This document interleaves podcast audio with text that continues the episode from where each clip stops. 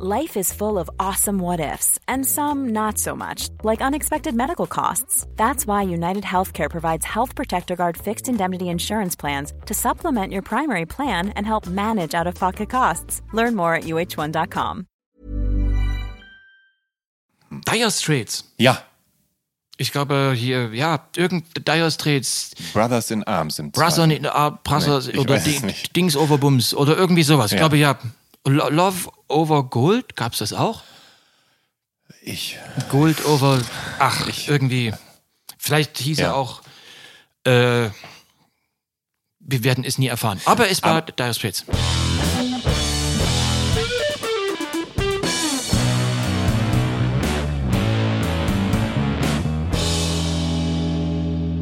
Hallo und herzlich willkommen zu Der Soundtrack meines Lebens. Ich bin Jan Schwarzkamp und ich werde euch in diesem Podcast auf eine musikalische Reise mitnehmen. Eine durch das tönende und klingende Leben meiner Gäste.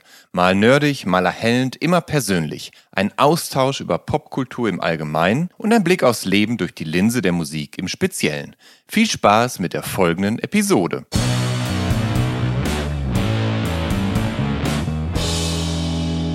Zu Gast in dieser Episode von der Soundtrack meines Lebens ist Olaf Schubert. Der kommt Ende 1967 in Plauen in Sachsen zur Welt, was man ihm anhört. Längst lebt er aber in Dresden. Er studierte Architektur und Musik, bricht das Studium jedoch ab. Seit Mitte der 90er tritt er als wunderlicher Wortakrobat im gelb karierten Argyle-Polunder in Erscheinung, als Mahner und Erinnerer oder das Wunder im Polunder oder als freischaffender Betroffenheitslyriker und vieles mehr. Schubert ist auch Musiker und Hörspielproduzent. Als Gabi Schubert tritt er Ende der 80er, Anfang der 90er oder sogar erst 1994, das werde ich gleich klären, als Schlagzeuger der Dresdner Band Decadence bei. Als Michael Rock ist er ab Mitte der 90er Teil der komödiantischen Coverband Die Rockies, wo er ebenfalls Schlagzeug spielt. Bekannt außerhalb von Sachsen wird er um die Jahrtausendwende durch Auftritte im Quatsch Comedy Club und Nightwash im WDR. Seit 2009 ist er als Experte für alles Mögliche regelmäßiger Gast in der ZDF Heute Show. 2012, da moderiert er sogar mit Kollege Oliver Welke den Deutschen Fernsehpreis. All das ist aber nur ein Bruchteil dessen, wo Olaf Schubert für Amüsement und auch manchmal Irritation sorgt. Jetzt gibt es ihn sogar im Kino in Olaf Jagger. In dem dokumentarischen Film begibt sich Schubert auf Recherche, um herauszufinden, ob Mick Jagger tatsächlich sein Vater ist. Und nun freue ich mich, Schubert hier in der Soundtrack meines Lebens als meinen Gast begrüßen zu dürfen. Hallo, Olaf, schön, dass du es geschafft hast, hier im Promo-Marathon Zeit für mich zu finden. Ja, guten Tag, guten, guten Morgen. Sag mal, hörst du die Stones seit deinem Film mit anderen Ohren? Ähm, ja, muss man sagen, hätte ich gar nicht gedacht, dass das äh, nach den vielen Jahren äh, noch geht. Und man, man wird ein bisschen gnädiger. Ja. Und äh, ja, also das hat mir die dann doch schon wieder näher gebracht. Ich muss zu, zugeben, dass ich die dann auch mal eine Weile äh, links liegen ließ. Die hatten doch irgendwie, glaube ich, vor, vor fünf Jahren mal so, ein- so ein Blues-Album, was so, so richtiger Rumpelrock war. Ich glaube, zuletzt haben sie sich auf, auf, auf den Blues wieder zurückbesonnen. Ne? Das war doch so ein so das letzte, vorletzte Album. Ich glaube, ja, das sehr- vorletzte oder irgendwie Ja. so, genau. Ja, äh, das fand ich ja irgendwie einerseits konsequent, musste allerdings feststellen, dass es jetzt doch nicht ganz so äh, das ist, was mich so aus der Schublade zieht. Ähm, und natürlich hängen bleibt man dann immer wieder eigentlich dann schon doch so bei den ganzen Klassikern, die es gibt. Und man stellt fest, es sind äh, viel mehr, als man vermutet. Also, die haben ja insgesamt, glaube ich, zwölf Lieder geschrieben und davon sind äh, zehn Hits geworden. Ja. Jetzt mal runtergerechnet. Sag mal, ähm, wann hast, kannst du dich zufällig daran erinnern, wann du die Stones zum ersten Mal gehört hast? Also waren die auch ein Thema damals in der DDR in Sachsen? Also ich wurde äh, durch meinen Bruder äh, rangeführt an den Konsum von äh, schädlicher Rockmusik. Der ist halt sechs Jahre älter. Ja, das Und hilft. der hat das natürlich dann eben irgendwie sich immer schon reingezogen über Kassettenrekorder, über den Annette-Kassettenrekorder hieß das. Mhm. Und ja, und wenn man dazugehören wollte, musste man natürlich automatisch diese Ja. Musik auch gut finden. Und Ja, und irgendwann hat sich das dann quasi gegenseitig befruchtet. Das, was mir gefallen sollte, begann mir zu gefallen. Und so war ich über etliche Monde hinweg doch äh, Rockmusik-Verbrauchshörer. Es gab ja diesen Musiksender namens DT64. Hast du den gehört? Und liefen da auch mal die Stones?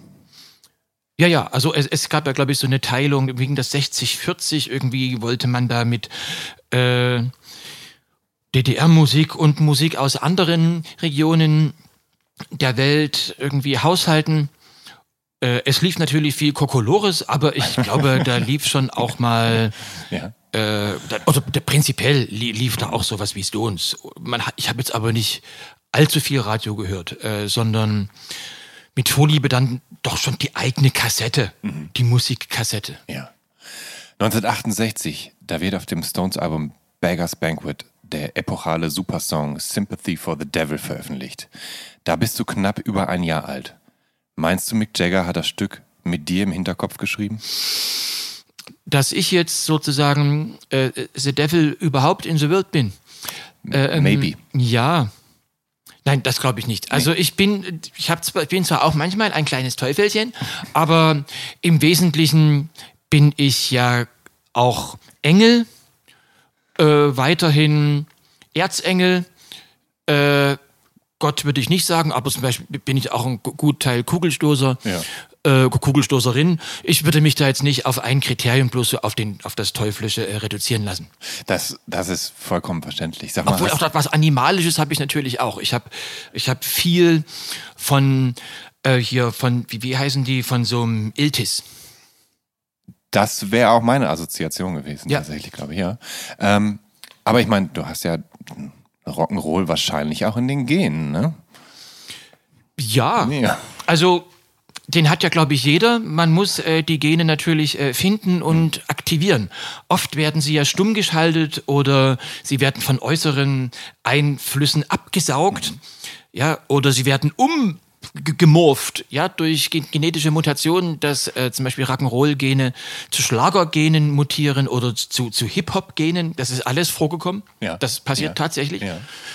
Und ja, wenn man jetzt eben wie durch so eine Sache wie den Film so ein bisschen äh, sich fragt, wo komme ich her, wo gehe ich hin, welche Schuhe ziehe ich dazu an, dann sieht man sein eigenes äh, Rock'n'Roll, Rock'n'Roll, das klingt sowieso immer geil, wenn wir Sachsen das sagen, oder Rock'n'Roll.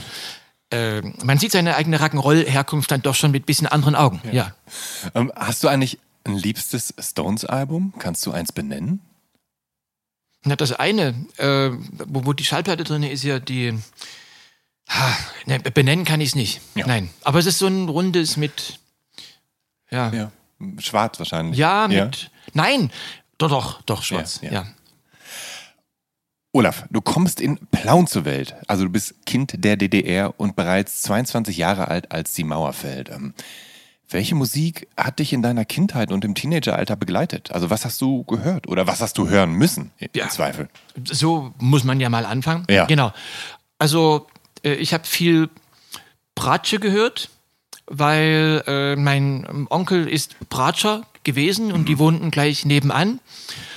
Und natürlich äh, spielte auch die Blockflöte ein, ein, ein großes, ja. spielte eine große Rolle im Leben. Ich habe dann viele Jahre später mal ein Oratorium geschrieben für Blockflöte Solo. Das bestand darin, äh, dass ich die in so einem Laubhäcksler zerschreddert habe. Einfach, das war eine Art später Genugtuung. Mhm. Hat aber natürlich nicht groß geholfen. Meine Kinder spielen halt auch Blockflöte und so. Also Blockflöte spielt ein großes Leben, äh, eine große Rolle im Leben. Klassische Musik und natürlich dann eben, äh, ja, das, was man so einfach eben auch als geile Attitüde so vor sich hertragen konnte, so Rock'n'Roll, wenn es mhm. kracht, rungst und scheppert. Mhm. Im Film, da gehst du auf Spurensuche und da taucht im Laufe der Spurensuche auch die Band City auf. Und City sind eine der populärsten Rockbands der DDR. Ihr fast 18-minütiger, dreigeteilter Song am Fenster nimmt die komplette B-Seite ihrer gleichnamigen Debüt-LP von 1978 ein. Ist das eine Band, die der 14, damals 14-jährige Olaf Schubert gehört hat? Nein. äh, Sicherlich äh, drang es an mein Ohr, es wanderte sicherlich äh, hier oder da ans Schallgebälk, aber ich glaube, äh, prinzipiell war man doch schon so ein bisschen gepolt zu sagen, alles, was aus dem Osten kommt, muss erstmal von vornherein Schrott sein, ja. Äh, weil man das Ding gar nicht gegönnt hat, ja, dass irgendjemand äh, in der DDR, der das alles mit unterstützt hat, auch noch was Positives hervorgebracht hat. Diese verfestigte Grundhaltung, hat sich dann aber, äh, äh, je älter man wird, man wird ja, ja auch äh, nachgiebiger und, und weniger bockbeinig, hat sich das dann so ein bisschen aufgeweicht und man hat dann schon sich das differenzierter angeschaut, mhm. angehört mhm. und dann musste man erkennen, ja, dieser oder jene Halbedelstein, dieser Juwel mhm. oder jene kleine Brillant oder auch jener schmucke Saphir war schon doch äh, auf dem musikalischen Gabentisch ausgebreitet in der DDR. Ähm, das heißt, es gab durchaus dann, also es gab nicht zwangsläufig musikalische Helden und Vorbilder für dich im Osten, aber es gab dann irgendwann dann doch Künstler und Künstlerinnen, die dir zugesagt haben. Also ich meine, es gibt ja da auch einiges Gutes, wenn man genau hinguckt. Ich bin zum Beispiel, war ganz überrascht, wie gut die erste Pudis-Platte ist und wie viel Deep Purple da zum Beispiel drin steckt oder, oder Manfred Krug, der toll, tollen Soul gemacht hat und so weiter. Sind das Sachen, die du damals in den DDR-70ern schon auch gehört hast und, und mit denen du Kontakt das, hattest? Ich, ne, das ist auch, äh, eigentlich sehr lustig, dass ich äh, ganz viele Namen ja auch erst wirklich äh, nachher, äh, nachdem es vorbei war, ja. nach dem Fallen des Vorhangs, äh, kennengelernt habe. Manfred Krug wusste ich immer schon, dass es ihn äh, gibt und ja. gab, aber sein Övre offenbarte sich mir erst wesentlich später, glaube ich, ja. erst so, ich sag mal so Mitte der 90er Jahre. Ja, ja denn bis, bis 20 ist der Mensch ja eigentlich sowieso äh, unmündig. Ja, alle Urteile, die er fällt, sind ja irgendwie doch von Unreife geprägt. Ja, und es war einfach ja früher geiler, auch die, die, die Musik mhm. äh, äh aus, aus, aus dem Westen zu hören. Aber trotzdem, nein, äh, es gab hervorragende Künstler und City würde ich mittlerweile auch mit äh, dieser Kartei zuordnen.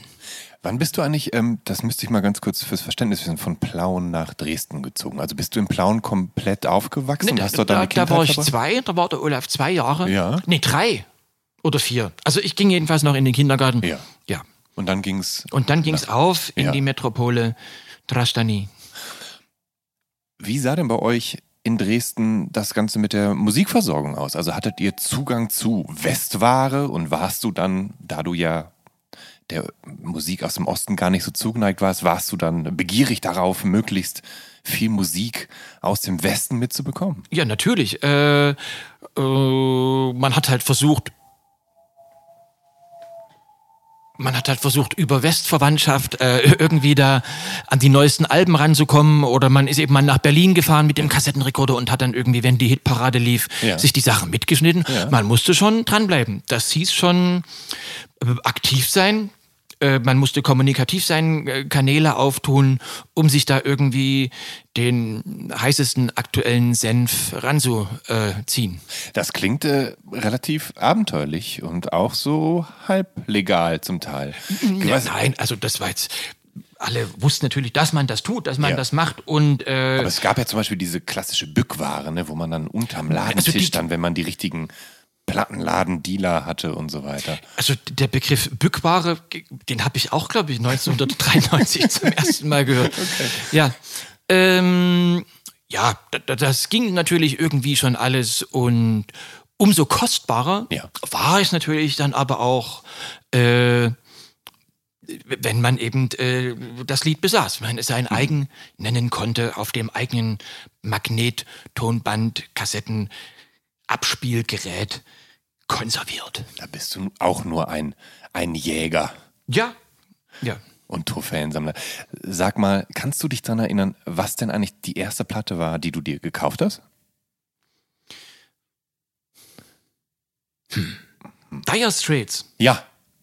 Ich glaube hier, ja, irgend Dire Straits. Brothers in Arms sind Brothers in Arms, Brothers nee, oder Dings over Bums oder irgendwie sowas. Ja. Ich glaube ja. Love over Gold, gab es das auch? Ich. Gold over. Ach, ich, irgendwie. Vielleicht hieß ja. er auch Äh, wir werden es nie erfahren. Aber es war Aber- Dire Straits. Warum die Dire Straits? Gibt's da einen Grund für? Hast du irgendwo einen Song aufgeschnappt und dachtest, oh, Ja. das sind die Dire Straits. Ich Die glaube, es mir. sehr beeindruckend war für mich äh, damals die Verwendung von Kopfhörern. Und da ja mein Onkel Ja. äh, mit der Philharmonie Ja. auch im Westen vor sich hin bratschen durfte, Ja. hatte er da so äh, Hightech-Aggregate mitgebracht und ein, ein Kassettenrekorder. Und Stereo, das war ja quasi heutzutage wie äh, 3D und 5K und HDTV, äh, alles auf einmal. Und da hatte ich irgendwie einen Song der Dire Straits gehört. Und da dachte ich, das als Platte. Dein Onkel ähm, hatte dann aber gewiss auch einen, hatte der einen Einfluss auf dich, auf den jungen Olaf, so was so die Musikgewohnheiten angeht? Ja. War der, war das ein cooler Onkel, bei dem man gern abgehangen hat, oder war das so, äh, ja, war das so Naja, er war so ein bisschen ein, ein, ein tantiger Onkel. So würde ich oder ein, ein ja so müsste man es vielleicht sagen. Der war schon nett, aber die die klassischen Musiker, die sind ja auch so Ja. so, so, so ein bisschen hölzern. Die haben halt so- das sind ja die haben so einen Spind. Ja, so, eigentlich sind das auch schon irgendwie Musikbeamte. Ja. Aber ganz nett und herzlich, hilfsbereit, aber die konnten natürlich mit der Musik jetzt überhaupt äh, gar nichts anfangen. Ja? Die haben ja auch ihren Dienstplan. Mal, Kannst du dich noch erinnern, was dein erstes Konzert war? Also so, ich meine jetzt richtiges Konzert, nicht wo man so irgendwie mit Oma und Opa Hm. oder Mama und Papa irgendwie auf dem Marktplatz in Dresden sich was angeguckt hat, sondern so Wo ein alle mit so einem Konzert. Plastebeutel da standen. Ne? Ja, Ja. ganz genau. Äh, selbst verschuldet erste Konzerte. Ich, erinn, ich weiß nicht, ob es die ersten waren, aber ich erinnere mich an so an Open-Air-Veranstaltungen in der Jungen Garde. Ja. Da hat die ostdeutsche Heavy-Metal-Formation Formel 1 gespielt. Fummel Die hatten 1. For, Fu- Fummel 1. For, Formel 1. Formel 1. Formel 1. Ja. Fummelei, genau. Und die hatten damals zwei Basstrommeln und das war so ge gefühlt unfassbar barbarisch laut, Ja. dass äh, vielleicht denke ich, das, das war mein erstes Konzert, weil ich danach nie wieder was gehört habe. Aber ich erinnere mich auch an, an die Wailers. Die habe ich irgendwie vielleicht mit 16, 17. Kevin, Kevin Coyne. Kennt man den noch? Ja, warte mal, Kevin Kevin Coyne, der, ähm, ach, ich, jetzt komme ich nicht mehr drauf, woher der Kevin Coyne ist. Ich glaube, das war so ein, so ein Brite, der aber irgendwie in sowas wie Hamburg lebte. ja. so gesungen. Wolf Mahn war, glaube ich, auch mal hier. Also natürlich waren dann automatisch auch so die, die Westkünstler schon irgendwie interessanter, wo man hingegangen ist Ja. und dachte, wenn jetzt schon mal so eine Pappnase da ist, Ja. zieht man die sich rein. Aber es waren ja nicht alle Pappnasen erlaubt, äh, überhaupt da einzureisen und auf Tour zu kommen, ne? Da wurde ja so ein bisschen auch äh, drauf geguckt, ob die das dürfen oder nicht. Ja, da schon ein bisschen hier, da kannst du jetzt hier nie machen, was du willst. Nee. Wir sind ja hier nie bei den Hottentotten.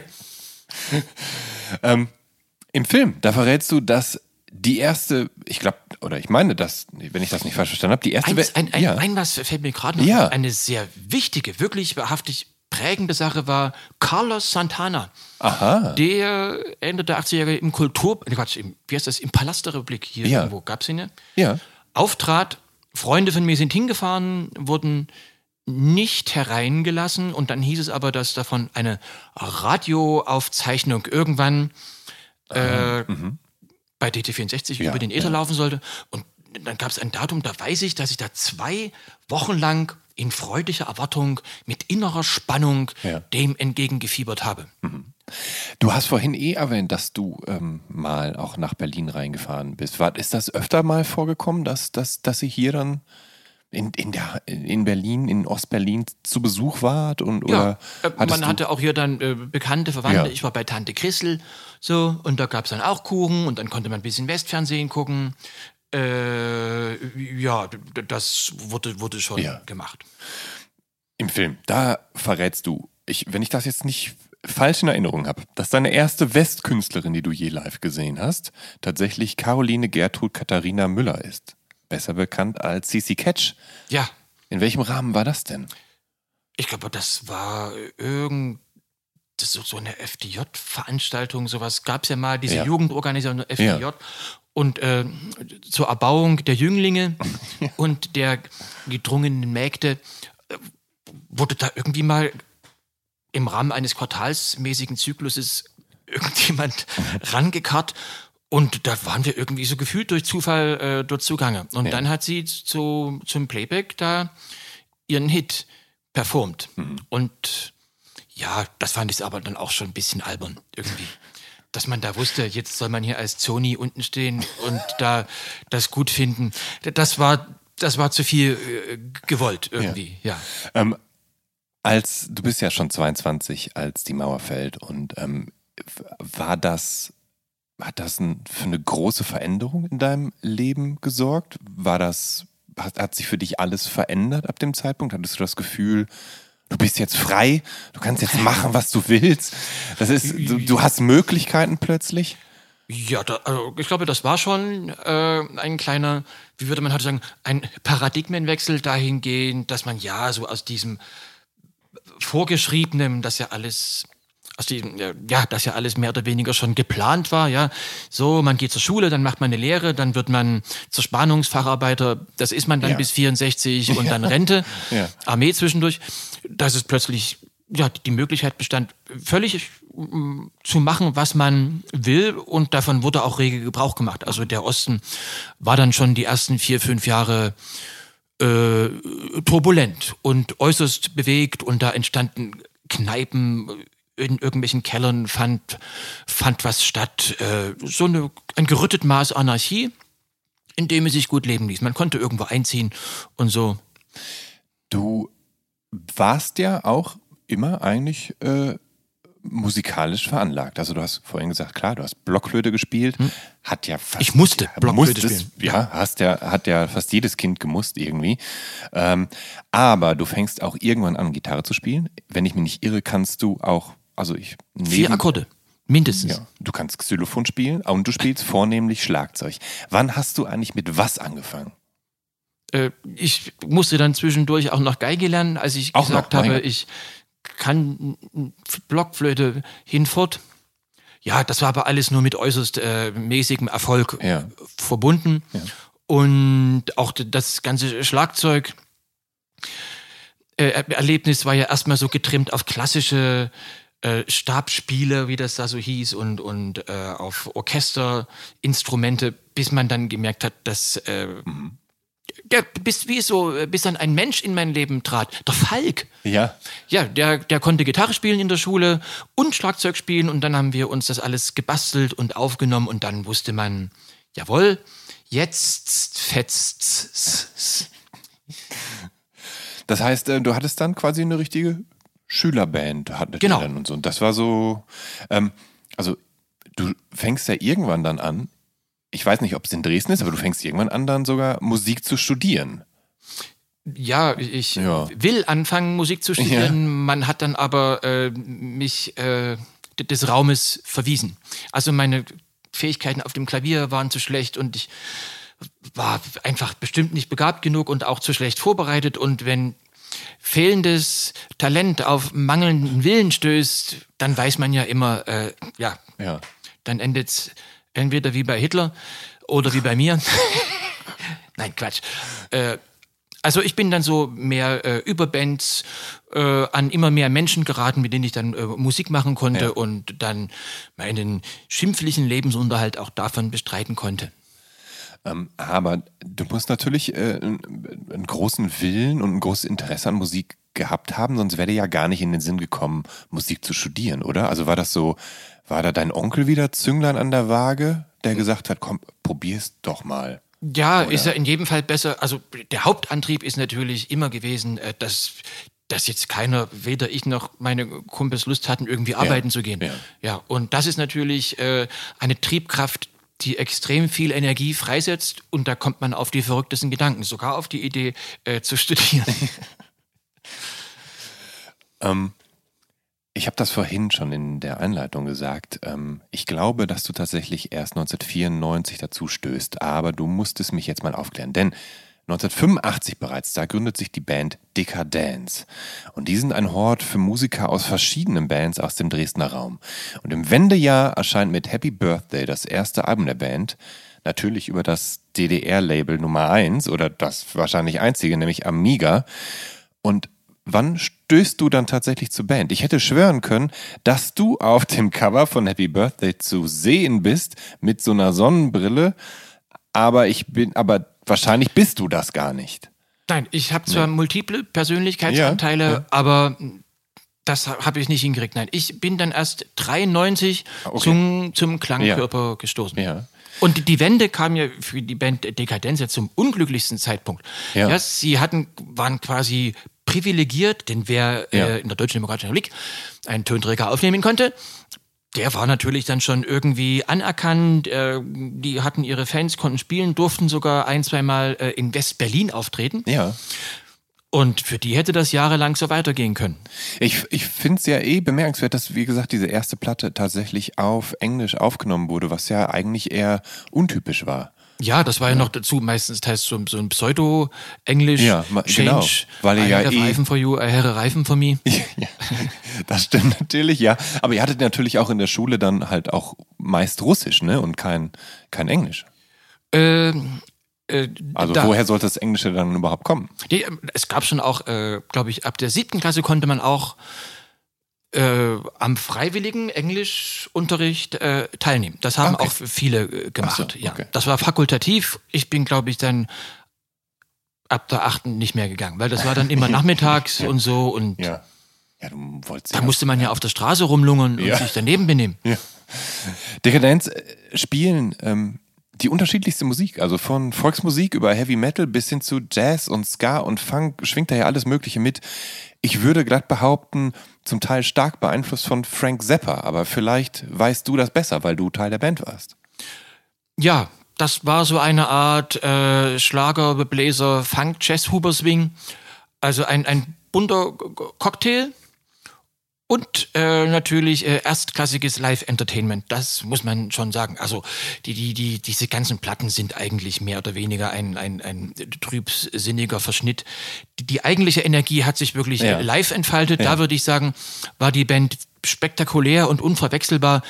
Ja, auf diese CDs und die Schallplatten, die, die, die kann man dem Orkus äh, des Vergessens in den Rachen werfen. Ähm, aber auf diesem ersten Album Happy Birthday, vielleicht kannst du mich kurz aufklären, warum das so gekommen ist. Es gibt dort, äh, ich glaube, der zweite Song ist es, der heißt äh, Cool Rap. Rückwärts heißt das Berluk. Und Berluk ist ja tatsächlich eine Ostrock-Band. Ähm, war das ein, ein bewusster Seitenhieb? Das könnte ich mir fast vorstellen. Dass der, dass der, der Autor und Komponist da der Band eins auswischen wollte. Ja. Berlog, das war, glaube ich, so immer, immer die Inkarnation des, ja, das war schon so eigentlich der Osten schlechthin. Die hatten so wirklich die langen Haare und dann diese gestreiften Hosen.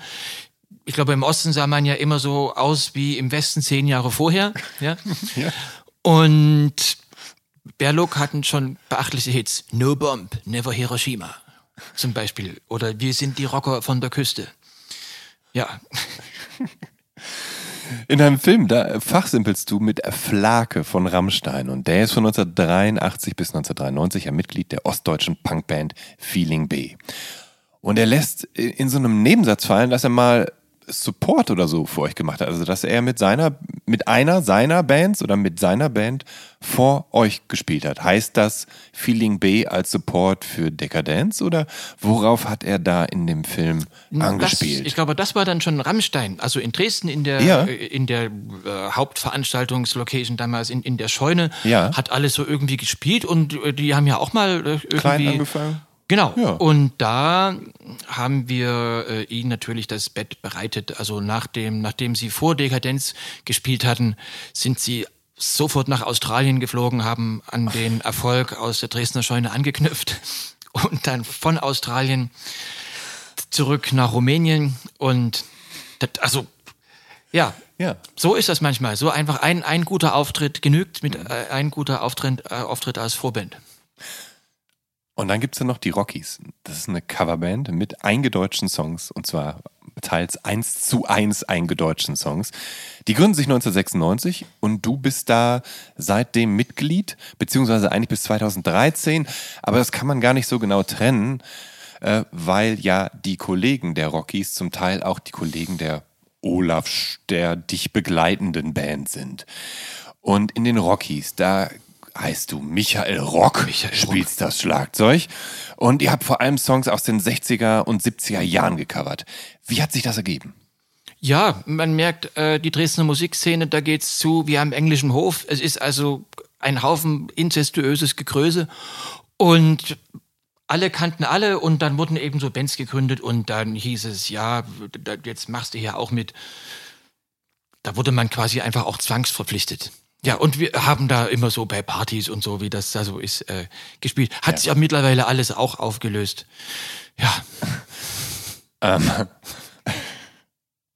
Sind, machst du denn mit den Jungs eigentlich immer noch Musik? Weil, wenn ich mich nicht irre, waren sie zuletzt auf einer Platte von dir namens Meine Kämpfe von 2009. Ja, Olaf dann- Schubert äh, ist genau. natürlich immer Ja. auf Tour. Ja. Äh, das, ja, ich sage immer, äh, mit Herrn Stefan und mit Jochen Barkas. Ja. Und wir haben damals begonnen, als Freunde Musik zu machen. Eben mittlerweile sind wir Kollegen.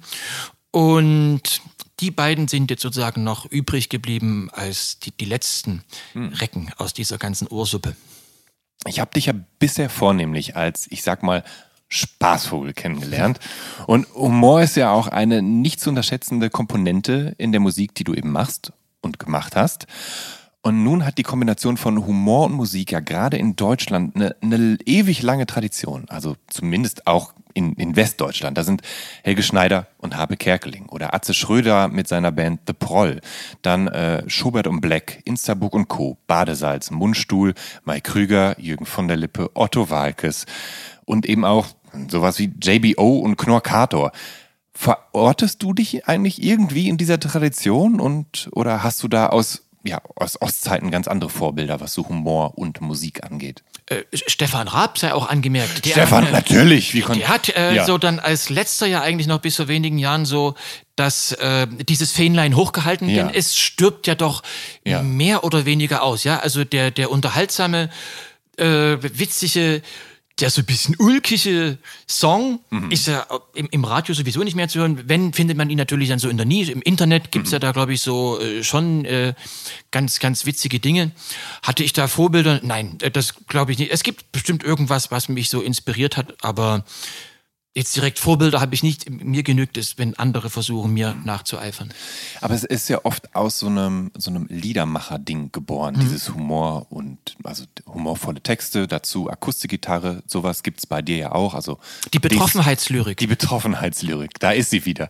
Genau. Du, du machst ja auch, also ihr spielt ja auch Songs von Blues bis Folk und so. Ähm, gab's da denn Liedermacher, die dir, die du mochtest, die du gerne gehört hast, die Ja, also die DDR war da auch ziemlich reich äh, gesät. Ich glaube, so das Flaggschiff, die Galionsfigur war, glaube ich, äh, würde ich sagen, Gerhard Schöne. ja, Ist der bis, bis äh, hinüber gedrungen? Ja. Ja, der hat auch so Kinderplatten gemacht. Oh, das war eigentlich mal ganz nett. Das hat er schön gemacht. Das muss man wirklich auch mal sagen.